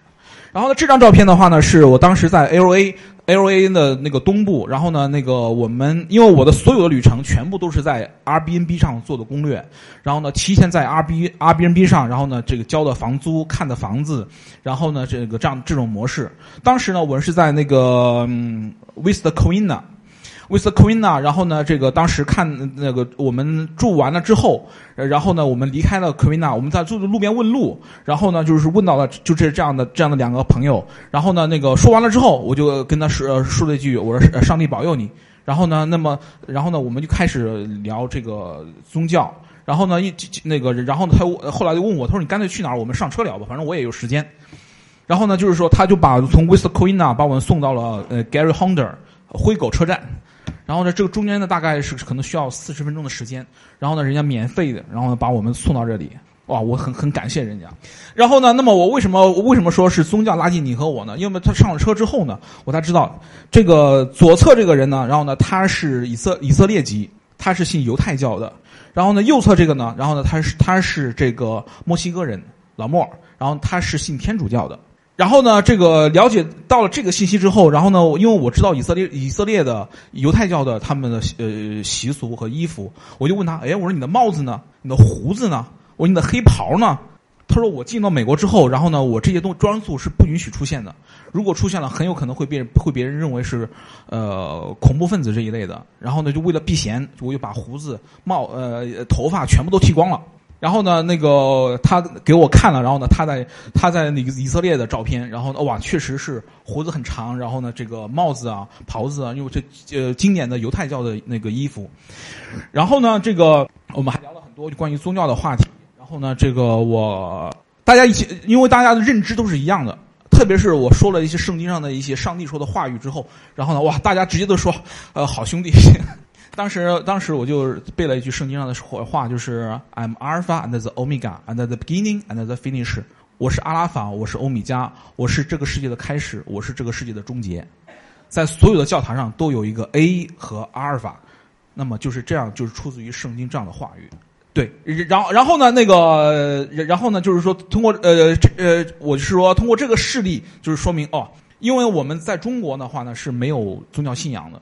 那么呢，如果说我们到美国之后呢，如果说的，我看大家有很多是移民的这这种情况哈，呃，我个人认为啊，美国因为它地广人稀很大，然后呢，并不是像我们想象的出门就有会有呃吃串儿的，或者是说是干什么什么什么，门口什么都没有。我直直接跟这样讲，我刚当时我住在 Covina，然后呢什么都没有，就只有路上也没有人，然后呢这个也想想吃东西，想都甭想。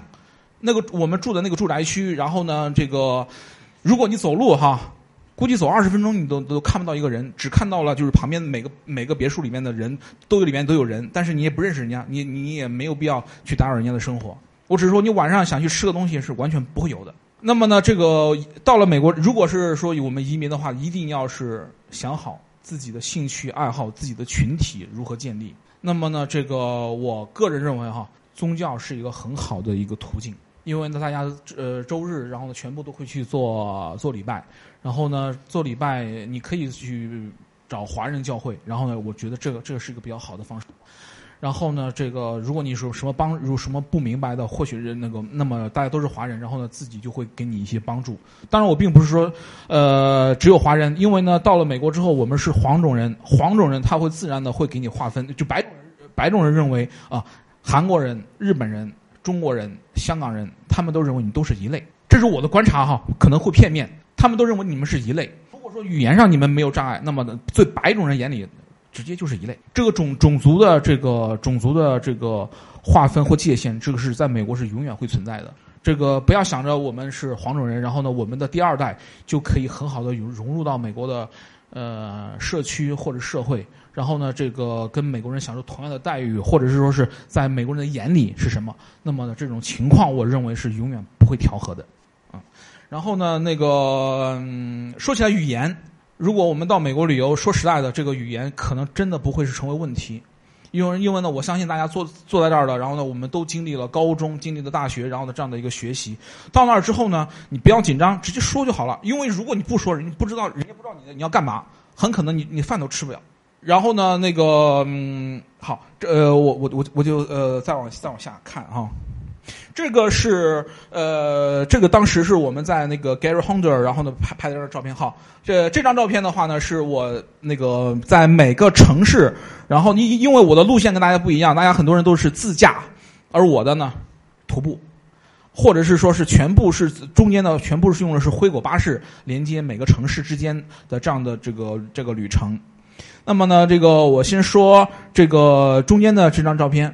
中间这张照片，因为当时呢，我们是从这个从西雅图已经退了房。当时呢，我们觉得，哎呀，我们第二天呢再去买这个车票，就是一一大早就去买车票。结果呢，我们到西雅图火车站，我们才发现火车刚刚开走，一天就一趟。我我们也没有做攻略。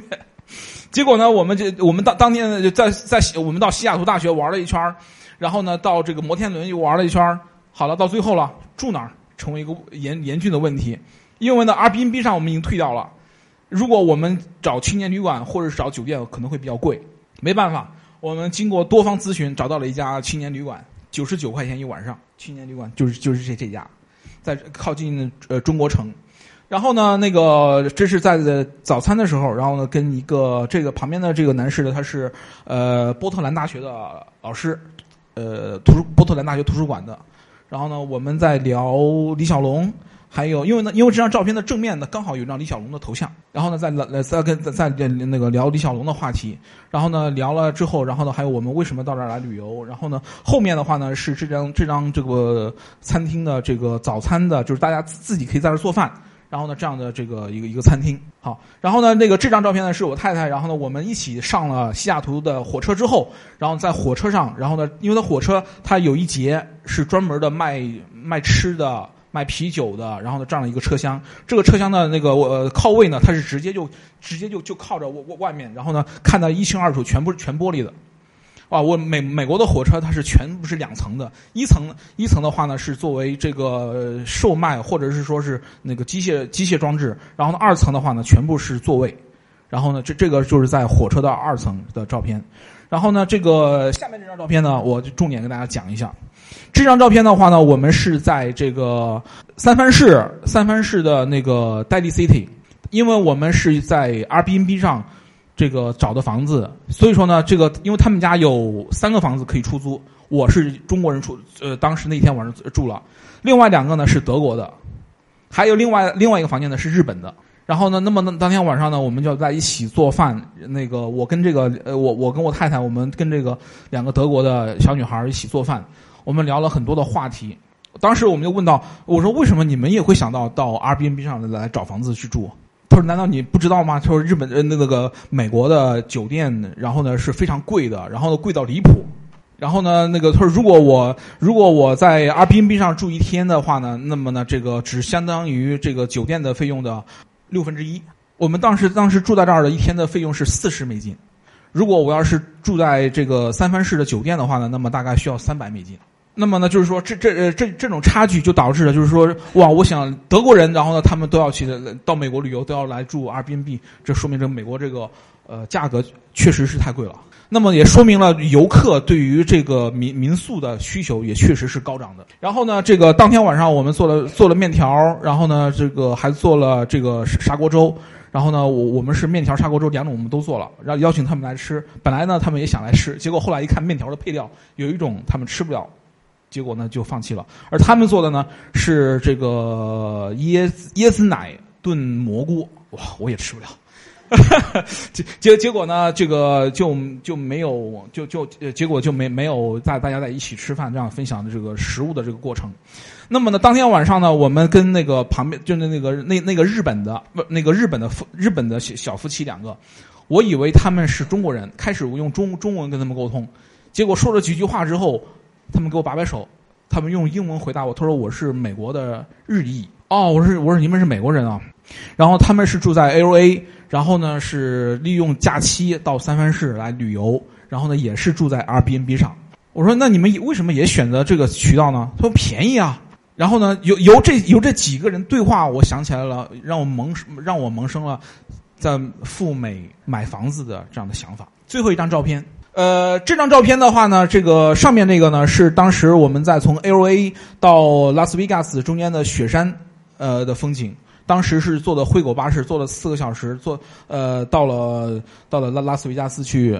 然后呢，这个我们当时呃跟大家分享一下，灰狗巴士一定要提前订，提前订可以享受半价的车票。是如果你要提前三天订，会享受折扣会更多，不同的时段还有不同的折扣。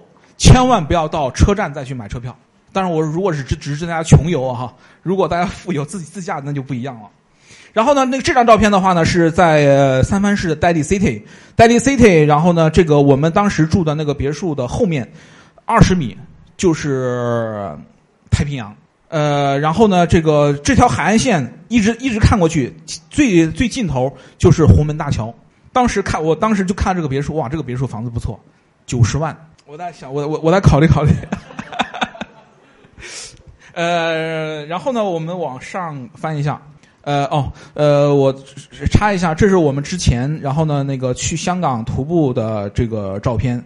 最右侧的话呢，是在香港的凤凰顶，然后呢的照片。然后呢，左侧的话呢，是我们去台湾，然后呢，那个单车游台湾。的照片，分别是在呃林边和这个温泉，然后呢还有汽车站，然后呢还有这个在高雄，然后呢这个几张照片，我只是顺便插一下哈。然后这这张照片呢是当时刚刚进入西雅图的时候，刚好遇到了川普上任的第一天。然后呢，这个川普上任第一天，然后呢，呃，这一天，因为我们也不知道发生了什么事情，偶然到了这个地方，然后当时的天空中有直升机、双翼双翼飞机，然后呢，全部都是警察，然后然后在在上面在盘旋，然后呢，下面的话呢就是打了 N 多，然后呢，关于反对特朗普的标语，特别是这张红色的 “End American”，美国要灭亡了。所以说呢，从这个当前的状况来看呢，就是说，我觉得美国的这个这个城这个国家是很不错的。呃，我一直呢在寻找机会，机会是什么？就是说我供我十年以后的人生格局，二十年以后的人生格局的机会。那么在自己钱不多的情况下，如果自己去搞一比五，不现实。三百五十万，或者是说更多的钱投进去，然后呢，这个会不会有结果？还要等八年、十年的排期。我认为对于我来说，对于我的人生来说不现实。那么在这种情况下，那么我如何呃去走下一步呢？我认为，我认为啊，就是财富的秘诀两个点。第一点是产业革命所带来的差距，抓住产业革命带来的差距，这是第一点。第二点是抓住经济运行所带来的机遇，这是第二点。不知道大家有没有能不能听懂我说的话？这个话可能相对来说比较比较比较书面化一点。好，我举个例子哈。呃，抓住经济运行所带来的机会。经济运行，这指的是这个全球经济波动的周期。那么呢，这个大家所知道，这个呃，上一次经济全球经济经济危机的波及是在零八年，零八年。然后呢，再再往前一次波及的话呢是九八年，再往前一次波及的是八八年。八八年我知道我们中国出现了抢购风，八九年我们国家出现了学潮。然后呢，这个九。九八年我们是香港回归，零八年我们是遇到了这个呃次贷危机导致的房产。那么呢，我很我很欣慰的是，在这个时候我在深圳买了第买了一一套房子。我认为嗯当时在低位的时候买了一套房子，因为中国中国的这个社会，如果你没有房子，对于结婚或者是以后的生子或者幸福感一切免谈。特别是深圳、北上广深几个城市都是这样的。到莲花山去看看，到任何一个相亲角，然后都都写一定要有房子，没房子，免谈。说实在的，我在莲花山，我我在莲莲花山挂牌子挂了两年，有房子有房子也不一定有结果，那何况何况没房子呢？所以说呢，我就我就是认识到了房子对于对于我们的正生活的重要性。那么呢，我在零八年，然后呢抓住了机会，然后呢我在宝安三千四买的房子。所以说呢，我我我在根据这个全球的经济危机的这个十年的波动性来看，我认为下一次经济危机很可能会到了。但是呢，它的爆发点是什么，我现在还不知道。所以说呢，那个我现在在密集关切美国的房市。我希望，当然我当然我我我希望呢能够再现那个零六年的时候，然后呢那个五十万可以可以买二十套别墅的状况。当然，我我我我我并不期望这种情况会出现哈，但是至少呢，这是一个经呃经济机会。当经济危机来的时候，我们毅然的出手，抓住下下一次的经济危机的这个低潮的时候的出现的经济机会。那么呢，这个像前呃前两天的这个呃道琼斯经济指数狂泻一千点，然后呢，那么呢还有这些其他的一些状况，我认为经济危机可能会出现。但是呢，我我但是但是我我只是觉得可能哈。嗯，但是呢，这个对对于当前的特朗普的这个减税，我认为这是在有效的在抵制此出现的这个时间，在往后拖延时间。这个这是我个人觉得是这样子。然后呢，这个我经经过经过本次在美国，本来我们呢是完全旅游的形式，结果呢，我看到了美国房市，然后呢，看美国的房产，我就有有规划的看了几套房子。啊，我觉得美国房投资 L A 或者是三藩市是非常好的明确明确的一个选择，因为它的年收益率、毛收益率可以达到十个 percent，净利率可以就净收益率可以达到四到五个点。我觉得这个房子是非常有非常有机会去投资的，而且呢，我买来之后直接就是做 R B N B，然后呢，直接就是在 R B N B 上，然后呢去做投资。我算了一下，如果一套五十万的别墅，我投资百分之三十五，呃，首付百分之三十五，然后剩余的是贷款，然后呢，我可以在十年之内还清一套房子。十年内还清一套房子，那么呢，这个中间的这个税收呢，我就我算了一下税收，然后呢，这个基本上就是一年大概就是按照加州的税收是应该是三个点吧。啊，一一到一点五个点，哇，那我当时我我还算多了，所以说呢，我认为这个这这个账呢是稳赚不赔的。那、呃，经济危机它是会出现的，但是经济危机呢，它呢这在这个经济危机之中，所以说我在找，如果说遇到了经济危机，那么呢这个是何时出手？然后呢，以及这个在炙热的旅游城市纽三洛，你的意思是说，这两个城市你等经济危机的时候再出手？是的，因为纽三洛这三个城市是中国人到美国必去的城市。如果我们到了美国，然后呢，我们必定会做中国人的生意。然后呢，那么如果你做中国的生意，那么怎么去做？然后呢，一个我认为就是呃租房，第二个，然后呢就是代驾，然后第三个，然后呢就是这个代购。我现在能看到的，因为我的眼界并不是那么宽宽广哈，代购。然后呢，就是说这种，我认为这种就是说是直接的经济机会，就就是这样子。我刚刚我刚刚说过了，一个是经济机会，还有一个是这个产业产业革命所带来的机会。那么产业革命的话，我举举个举个例子哈，一个因为我是做、跟电子产业有关的，一个新的产品出现了，它一定会是在美国。那么呢，当产当这个呃产品更新之后，它会从美国到日本，从日本进入台湾，从台湾再进入到大陆。那么呢，这个阶梯是必定必定会必定会有的。那么从我们清朝的时候的呃以夷之计，呃适夷之计以制夷，那么就是就是走的就是就是走的这条路。那么呢，如果我们今天我们到美国去找一找更多的投资机会，找一找中美之间的差差异，那么呢，这个就是如果如果说在已经成熟的一个东西，那么或许在我们中国还是一个新兴的东西。那么这个差异就是一就是一个机会。那么那么我举个例子哈，呃龙岗沃尔玛楼下有一个老老先生，七十岁了。我经常去沃沃尔玛购物，然后呢，跟他购物的时候呢，就是说，呃，出出来了，我在等车的时候，经常见那个老先生门口就就桌子上摆了一个摆了一瓶啤酒，然后天天在那儿坐在那儿。六点钟找他，肯定他在那儿。四点到六点，我就问他，我说你从哪儿来？他说我从 Washington D.C. 我问他，我说你平时做什么工作？我说你在你说你在那儿就一个人吗？他说我就是一个人。他说我现在就是在正中高尔夫球会做高尔夫管理。我说高尔夫管理是什么？他说高尔夫管理就是正正常的这个设备管理，以及这个相应的人员管理、人员培训，还有这个场地场地规划，然后呢，就是说整体的 facility management。那么呢，我说那你收入怎么样？都跟跟美国比是没是是跟美国的同样的职位是没得比，但是我这个年龄在美国已经不好找工作了，因为七八十岁了。那么呢，这个根据他给我说的这个故事，那么呢，我就我就说这就是。产业革命给我们带来的机会，为什么这样讲呢？高尔夫这个产业在美国已经是很成熟的了。或许他在那只是一个普通的一个工人，或者是说只是一个普通的一个这个员工。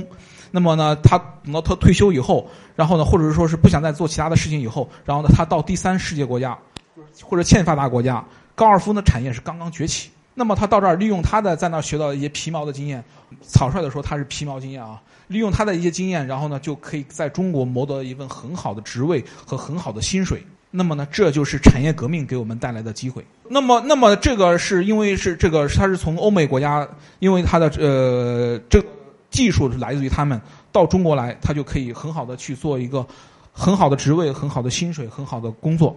那么我们怎么办？我们怎么办？那么我认为的差距在哪里？就是在于美国的高收入，我们去投资一套房子。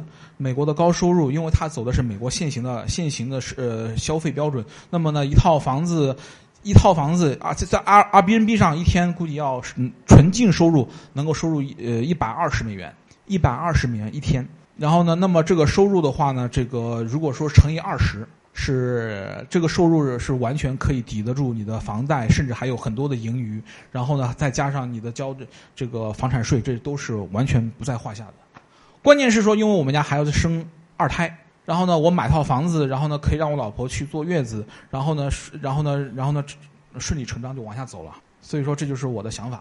然后呢，我想法很简单，然后就是跨境创业，然后呢，看看以后去做点什么样的跨境中美之间的、中国美国之间的贸易差异永远会存在。只要两个国家当前呢就是这样的，就是半敌对、半不敌对这样的一个这个状况，贸易差异永远会存在，认知差异、文化差异、价格差异永远会存在，市场会非常的大。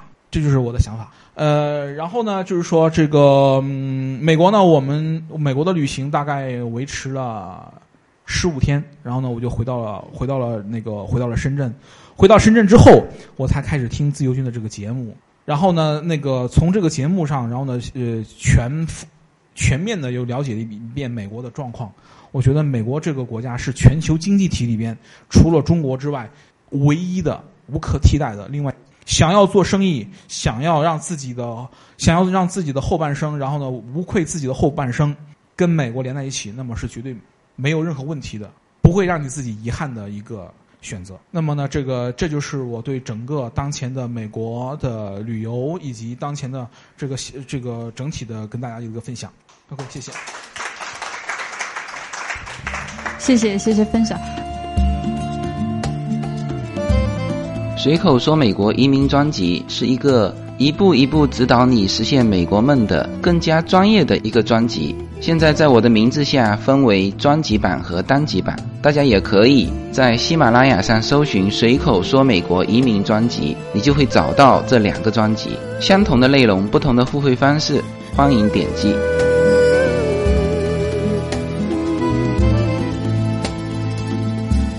那下面有请我们本场最后一位嘉宾李春的分享。我呢是义工组的李春，我想代表义工组问大家：大家对我们的工作还满意吗？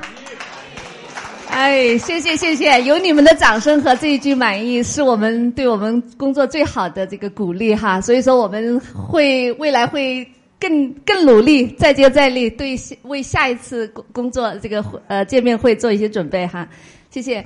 那首先我先自我介绍一下哈，短暂一点。我呢是呃从事金融呃保险工作的一名专业理财规划师，AIA 友邦保险也是美国的，曾经是美国的一个公司。所以说我们的公司文化非常的美国化，啊，分享文化，其中最重要的分享文化就是我们的。所以说今天所在的这种分享，也让我非常的没有违和感。哈，大家都在分享，无私的分享自己精彩人生的精彩，也在分享我们各自的一些宝贵的经验。哈，所以说，呃，那我觉得，呃，同时刚才上来的前一位那个黄海，呃，还有刚才走了的有一位呃这个女士，我们都是组内的弟兄，我也是一位基督徒。哈，所以说，呃，活出基督的荣耀，一直是我对自己人生的一个目标。好，所以说有机会能够在这里呃为大家奉献服务，是我的荣耀啊！感谢主，谢谢。嗯，呃，其实 PPT 也不用看了，呃，我简单讲一下呢，就是呃，我我们我跟老公疯狂了一下，我们在我们四十多岁的时候去横跨了一下美洲大陆。我们当时就想，再不疯狂一回，我们真的就老了。时间 八年的这个这个叫叫什么排期哈，可能真的是呃不不再疯狂一下，我们真的就就老了。所以说，这是这是我的一家人儿子啊，十岁今年啊，这个是我们的一个线路，其实还不止了哈，因为呃从西往东，然后又沿途回来，还去到了西雅图，整个行程呢，就是我们一家人的是两个多月。然后老公呢，大概是把他这个这个护照能用的时间，呃，半年的时间用足了。所以说呢，总共其实不止二十二个州了。后来我又细数了一下，可能四十多个州走了，应该是深度游，非常深度的游哈。所以说我我们自己定义叫疯狂了一回，真的是因为。只有这样的行程，呃，当然我们没脱俗，只能是自驾，我们不可能像环海弟兄一样的去徒步，因为我们带了孩子，所以说，呃，走下来以后，城市呢可能有，哦四五十个吧，因为州都有四十多个，老公走的，我我我带着孩子，我们一家人走了有二十二个州，这是二十二个州是我们三一家人的。后来老公因为孩子要上学，呃，九月份要上学，我就先带着孩子回来了，然后老公接着走。甚至于去到了那个佛罗里达州最南端的一个离岛，就是最南端，美国的最南端，哎，这么一个城市，哈，所以说，呃，也蛮有趣。我我我先生呢，也是一个呃生活很有很有乐趣的人，所以说他每去到世界各个地方，他已经用了用掉了四本护照，啊，就是他有我们家有一幅世界地图，他每去到的所有的一个城市，他都会贴上哈，几乎美美美国，这就是我们的一个行程。往下走，呃，我我讲一点点有趣的，就是我们在路上遇到了龙卷风。好，这个这个这个经历，我觉得比较特别的是，因为在中国你不可能碰到，在世界别的地方你可能也不一定也能碰到，只有在美国这样呃地广人稀的地方，就是它的自然的这种各种飓风啊什么的才是比较多的。我们也也算幸运，因为为什么呢？遇到龙卷风也不容易，但是呢，在路上遇到了以后，其实是没有防备的。呃，我在路上发微信的时候，我朋友甚至问我。呃，你们真的是遭遇到那个卷风的中间怎么办呢？我说我不知道，有可能就只能乖乖的待在车里，哈，没有防备的。但是好在那个风没有追上我们，就是它越卷越大，从一开始没有，我们看的慢慢慢慢慢慢越越卷越大，从我们的车的身边擦过的。这是在内华达州，就是从加州去往这个这个中中部的是，哎，就是经没有经过拉拉斯维加斯，哎，就是去往中部。呃，李李洛 Liro 的路上的哎，这个，所以说这个这些经历呢，其实我觉得对于我们人生是一个比较宝贵的哈，是一段经历，有趣的经历。往下，好，呃，对美国的之旅的印象呢，就是其实国家公园，我记得在那个自由军的节目里面也有，呃，很迷人的国家公园哈啊，大大小小的这个，所以说我只是贴了几张哈，这个，所以说这是美国自然风光给我们留下的，我相信。呃，去美国旅游的都会去，大家都会去享受这种美国自然风光带来的。其实中国也有，只是说中国人口太多，可能很多很多人为啊被破坏了，或者是被人的这个力量所 征服了，哈。所以说，我觉得呃，美国的这些自然风景哈，很多很多。我们我只是呃这个呃选择了一下哈，我们真的是心怀好奇，像孩子一样的。我们带着孩子，其实是用孩子的心和年龄和眼光，因为美国嘛，哈，其实大家都希望去探索一下这个神奇的国家，不管是你有没有美国梦也好，去了解它。所以说，我们是带着这种好奇的心去体验它的人文、社会和自然环境。哈，这个这是基督文化，因为我本身是基督徒，所以说我们每去到一个城市，几十个城市呢，我我们第一时间会去找。呃，他城市当时建市的时候都会有一个 First Church，对吧？哈，就是第一，它叫第一教堂。呃，美国人在呃五月花登陆大陆以后呢，其实他们从东往西拓展的时候，他们在建设每一个城市的时候，第一建的就是教堂。教堂是什么？是他们的精神家园。因为呃，当时的基督徒其实是呃一个新教来的，啊，所以说他们每去到一个城市做开发建设这个城市的，首先是建设他们的精神家园。这个也是让我，呃，对美国文化或者是美国社会啊，它有这么好的经济环境、文人文、平等、自由这些，其实都是跟它的基督文化是分不开的。哈，这也是我能够在这个基督里面找到很，就刚才那个呃黄海呃弟兄里面的文呃基督呃宗教拉近我们哈，其实它是一种。信仰和文化已经骨子里面了。呃，基督的信仰的人身上有一种荣光，荣光能看得出来哈。今天今天就不太细讲了，这是文化的哈。呃，我觉得呢，其实呃，我们向外寻找，无论是去看外面的世界，去体验外面的生活，其实都是要为了回回到内心寻找那个真正的自我。我觉得这一点不要迷失了。为什么呢？其实外面的世界。呃，有好有坏，呃，没有，中国没有绝对的好，美国也没有绝对的好。向外找，向外去看，一定是为了找回内心的那个真正的自我。其实这个也是自由军，我相信他的感悟就是为什么要活成喜欢的自己，那个自己也都是为了找到真实的自我。所以说，未来是否移民，在哪里生活，呃，这个我通过那么一些经历来说呢，我觉得不重要。内心自己想要的是什么？这个比较重要。有可能你在美国去到那样的环境，那么向往的这么一个呃富裕、发达、自由的国家，可是你内心世界不平静或者不幸福，没有喜乐，我觉得没有什么，没有什么值得你去追求的。但是如果即便是你在很贫穷、很富很很贫瘠的一个一个小山村，但是你的内心是喜悦的，那你的内心世界就是丰富的。所以说，我们目向外找的目的，一定是为了找回自己，向内找，向内寻找这个哈。这是我我一点点感悟，跟大家分分享一下。呃，那个，所以说呢，我我觉得，无论未来我们是否移民，在哪里生活，但是呢，我们鼓励未来的孩子，我们不一定有机会成为啊世界人哈，呃，像自由军一样可以这个自由。其实现在已经已经有这样的条件，但是我们会鼓励我们的下一代，呃，成为真正的世界人。然后呢，这个呃，也相信未来的这个中美两国的交流会越来的呃频繁和紧密。呃，就像我们二十年前跟香港，香港是不是一个很香的世界？刚来深圳的时候觉得，哎，香港多美啊！现在还有人愿意去香港吗？你们愿意？啊？是不是觉得去香港好辛苦啊？那么小的呃地盘，那么小的天都那么小。其实我觉得啊，这个还是一个内心你的追求，你的想要是是什么？所以说呢，这个无论未来是怎么样的，在哪里生活，呃，这个呃未来相信成为世界人，地球村这个。是一个生活的状态，或者是一种啊境界。啊，最后呢，我觉得这个也代表一公主哈，祝福大家二零一八年都平安、健康、喜乐，也都能活成那个自己喜欢的自己。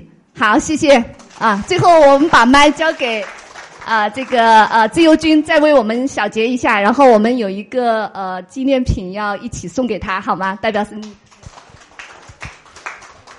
呃三分钟哈。深圳是这一次我回来的最后一站。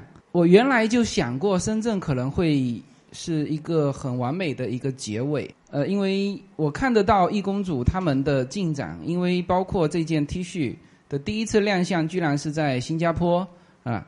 那么这都给了我很多的自豪。那么我会和别人聊起随口说美国的时候，我很很自豪的把这些东西秀给别人看。就是说我做的这件事情，还有这么多和我在一起的人啊。那么我原来就想过说，深圳可能会做得非常好，但是呢，今天的这个完美程度还是超出了我的预期。就是包括你看这九位分享者的内容，正好是各不相同，然后几乎涵盖了方方面面，啊，几乎涵盖了我原来说美国的所有的范畴。是吧？所以，我我在觉得我在做一件对的事情，就是我从美国移民美国之后，呃，包括说做这个随口说美国，慢慢的，我为什么说在坚持？就是说，早期两年的时候是无人问津的，啊，就是不是说无人问津，就是大家因为也没有推广嘛，是吧？但是就是不断的有听友在我比较低谷的时候。在我不太做节目的时候，他会这个给我这个动力，说：“哎，自由军，这个很久没听到你的声音了。”哎，所以呢，我这件事情，我觉得我做对了一件事情。那么，当你做对一件事情的时候，它的效果啊，它永远会比你想象的要更好一些。大家都会有这种感觉啊，就是这让我觉得说。前期的那些就孤独啊，这个坚持到现在，我觉得非常的值得。那么深圳听友会的这个分享啊，现在就全部结束了。那么这么完美的一个今天一整天的这个分享，我不知道以后还会不会有超越，我不知道。但是呢，当下是最好的。所以呢，我也把这个话呢献给各位，就是如果你觉得你的当下很好，那么 enjoy 其中，享受它吧。好，谢谢大家。呃，谢谢谢谢自由军对我们深圳听友会的那个这么肯定，谢谢。呃，那么接下来呢，我们有一个我们义工组啊，也代表深圳听友为自由军不远不远万里来到深圳，为我们这次见面会，我们准备了一份小小的礼物，呃，要送给自由军，有请自由军上台。呃，我讲一下这个这个礼物小小礼物的一些来由啊。就是因为自由军呢，一直给我们带来非常多干货，包括美国一手的这种知识和内容，就是让我们非常受益。然后呢，我们义工主任一直在想怎么代表呃深圳的听友去啊带来一些深圳的精神。呃，首先呢，这份礼物呢是呃我的前老板就是毛化腾先生啊 p o n y m a 然后呢，他是一直会把这个赠予给非常高规格的这种国家领导人啊，包括苹果的 CEO 啊，对，所以呢，我觉得这个就我们叫做刀马旦 QQ 啊，这个这个对刀马旦，对，它既代表了中国的传统文化。啊，QQ 也代表了深圳，对吧？所以呢，我觉得非常有价值。所以呢，在这里我就代表各位所有的深圳的听友来啊赠赠予给咱们自由军。好，谢谢。谢谢谢谢。谢谢。好了，呃，今天的活动就到此结束了。最后，我们非常感谢大家在百忙之中来参加我们的那个活动，然后感谢那个腾讯众创的那个阿龙总，给我们提供本次那个免费的活动场地，真的很棒。开，